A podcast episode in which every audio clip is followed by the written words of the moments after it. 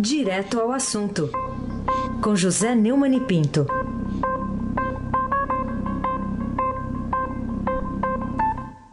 José Neumann e Pinto, bom dia. Bom dia, Carolina Ercolim. Tintim por Tintim. Bom dia, Almirante Nelson.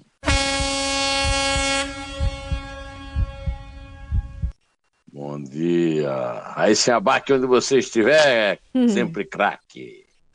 Bom dia, Diego Henrique de Carvalho. Bom dia, Moacir Biasi. Bom dia, família Bonfim, Emanuel, Alice e Isadora. Bom dia, ouvinte da Rádio Eldorado, 107.3. Carolina Ercolim. Tintim por tintim. Vamos começar falando sobre o novo presidente do Supremo Tribunal Federal, o ministro Dias Toffoli.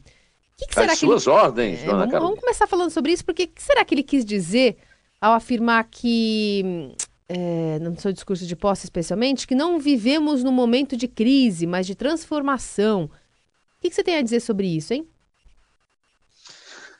Não estamos em crise, estamos em transformação. É, vamos ouvir, para ver como é que ele disse mesmo isso aí? Toca aí, por favor.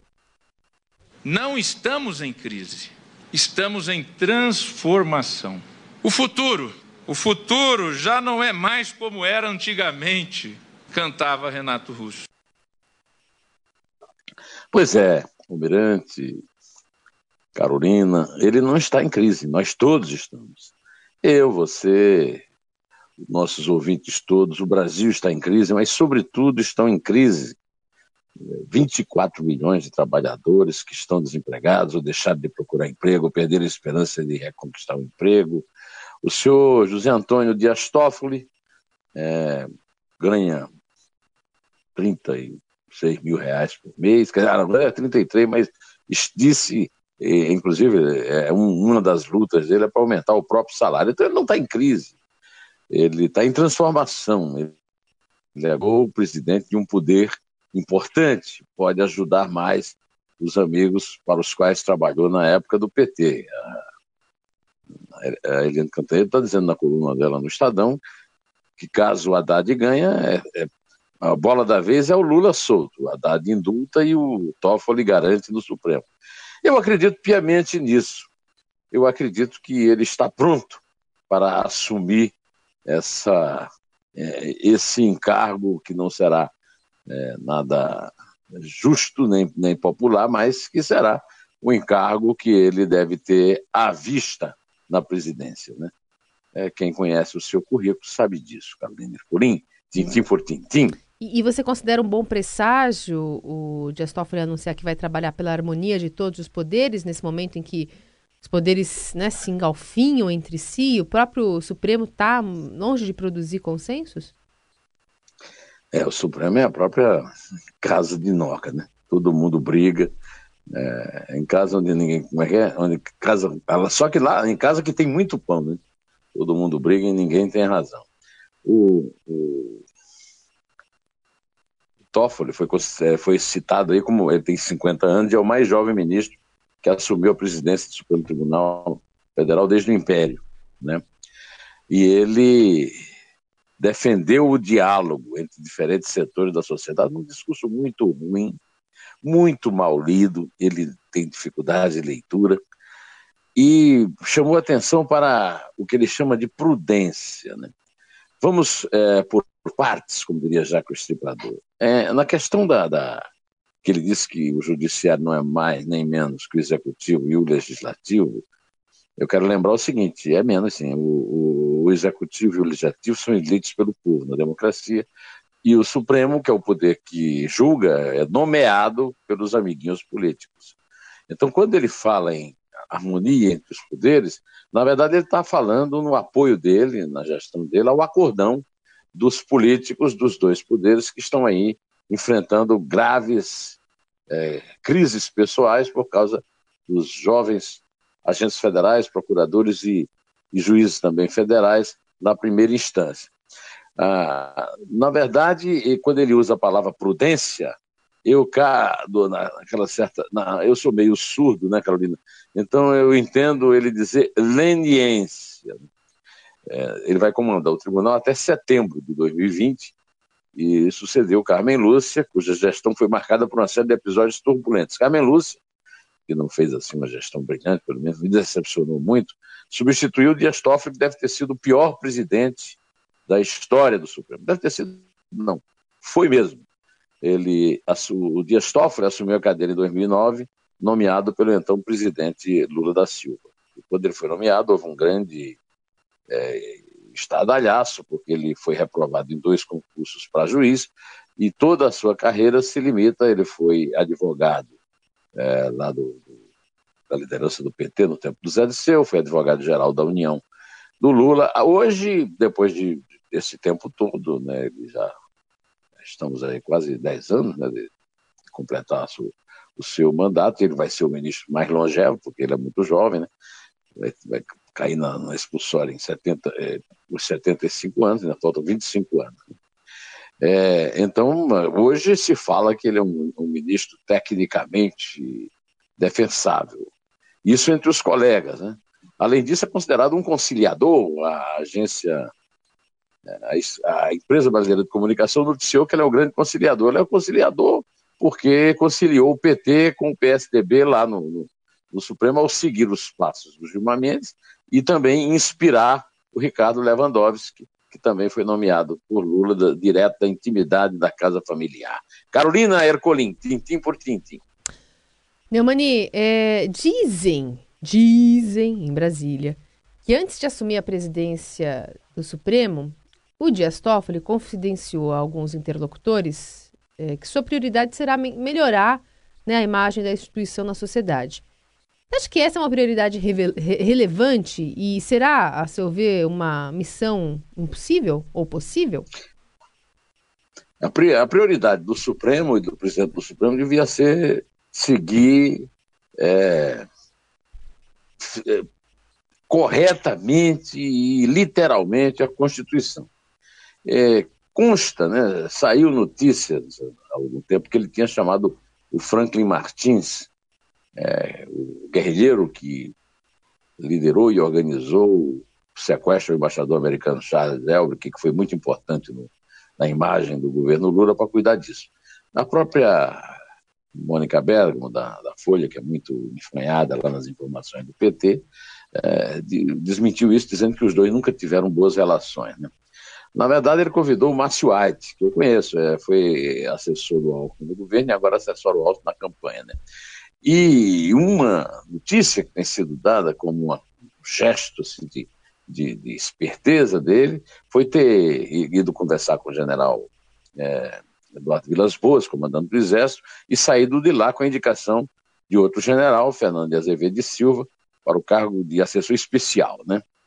E a questão toda, segundo se diz, é que ele quer acalmar a inquietação crescente dos militares com o momento político atual e foi feita depois que o general Eduardo Vilas Boas fez uma declaração dura sobre a questão da discussão sobre a legitimidade é, do, do, candidato que se eleger presidente. Eu, Carolina, eu tenho.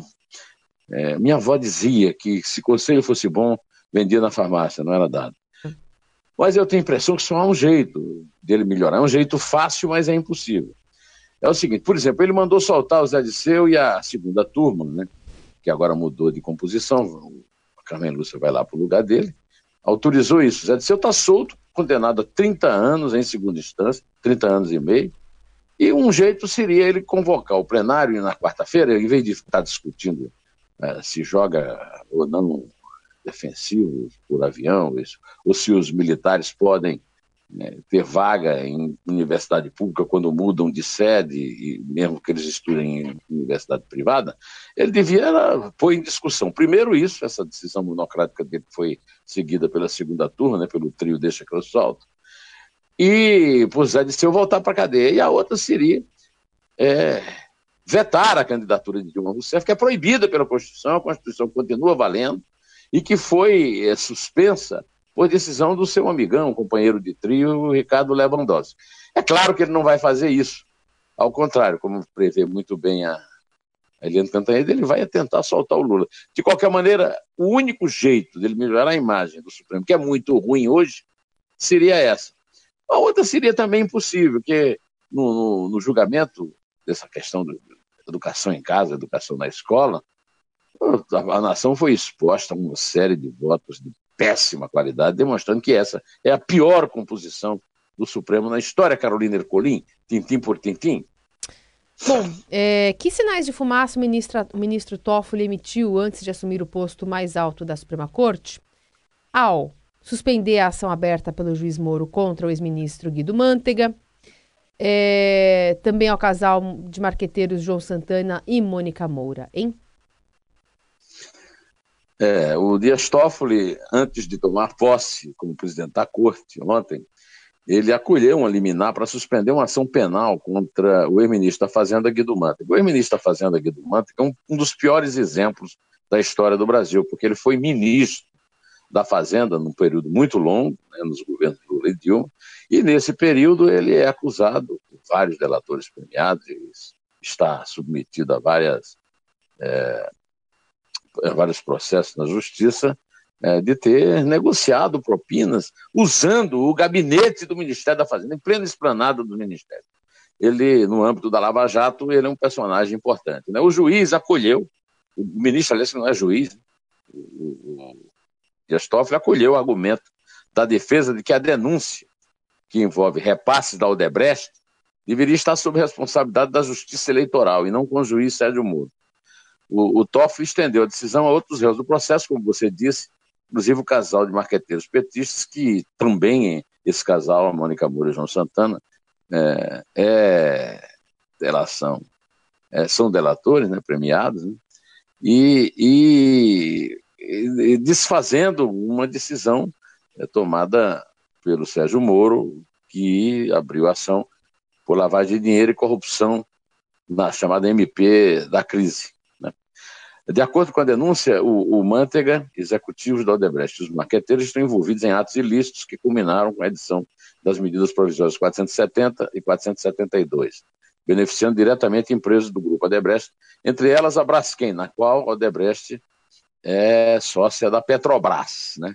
O, me consta que o, o Guido Mantega esteja envolvido, o, João Santana e a Mônica Moura em quaisquer processos eleitorais. É um processo criminal e jogar para, o, para a justiça eleitoral é jogar para o valhacuto da leniência, da impunidade, e o, o, o Dias Toffoli sabe disso melhor do que ninguém, o que comprova tudo de mal que eu disse dele nas perguntas que você fez antes, Carolina Ercolim, tintim por tintim. Uhum.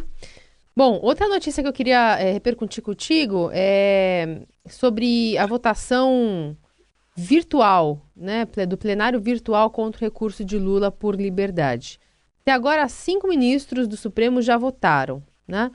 É, a gente está falando aqui daquele recurso para reverter a decisão do Supremo, que em abril deste ano negou habeas corpus ao petista.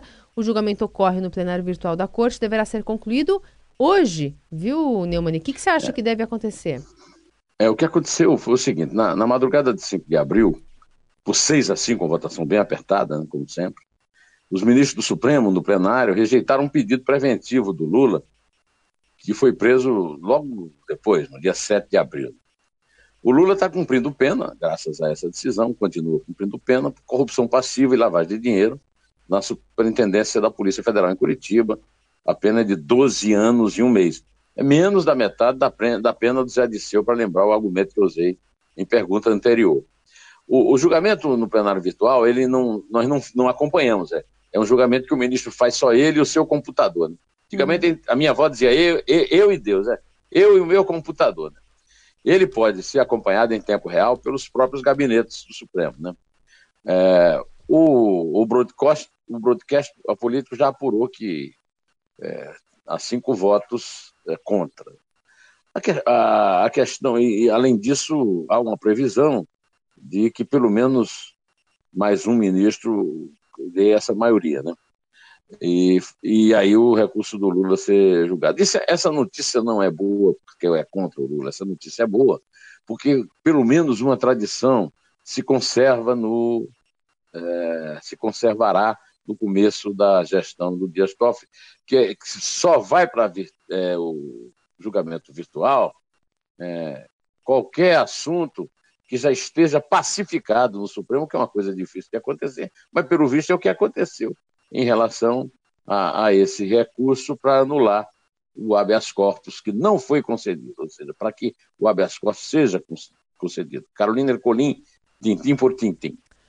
Bom, Neumani, em pronunciamento feito lá em Curitiba, o general Milton Mourão, que é vice na chapa de Bolsonaro na eleição presidencial, ele defendeu uma reforma da Constituição que deve ser feita não por cidadãos eleitos pelo povo, mas por indicados pelo presidente a ser eleito em outubro e em um processo a ser iniciado em 25 dias, favorecendo as pretensões de vitória da vitória eleitoral do seu parceiro? É mais ou menos isso, ô Neumani?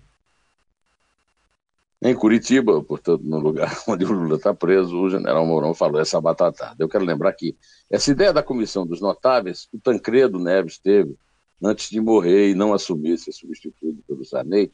Tem inclusive um amigo que eu cito muito aqui, o José Paulo Cavalcante Filho, que participava dela. Só que foi o Tancredo é, nomeou a comissão para que juristas importantes dessem uma sugestão para a, um texto de Constituição que fosse debatido pelo Congresso brasileiro. Eu, aquele foi um erro realmente, o general está certo.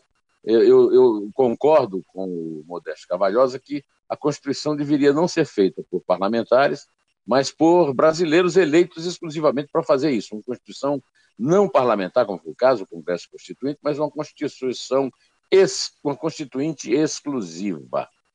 A ideia do general é uma ideia golpista, interventória, não, não tem o menor sentido e, e mostra, em que, mostra em que mãos nós podemos cair é, depois dessa eleição. Né? O, o, Jair Bolsonaro não está bem no hospital e o general já parece que está querendo dar, começar a dar um golpe pelo próprio Bolsonaro, conforme a família e os assessores fiéis a ele estão desconfiados. Carolina Ercolim, tintim por tintim. Muito bem.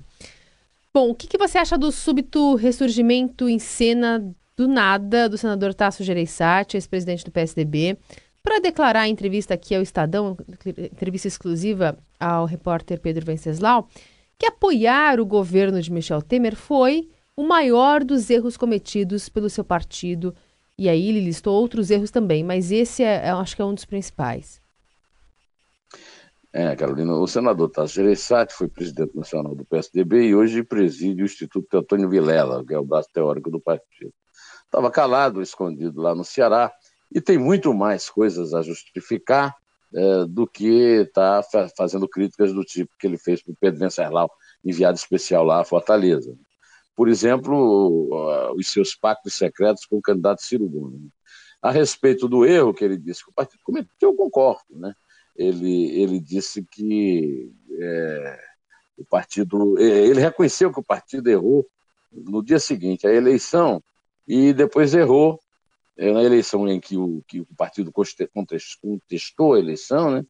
E, e aí depois errou ao assumir apoio ao governo Temer. Em relação ao primeiro, eu não sei, até hoje eu tenho dúvidas sobre.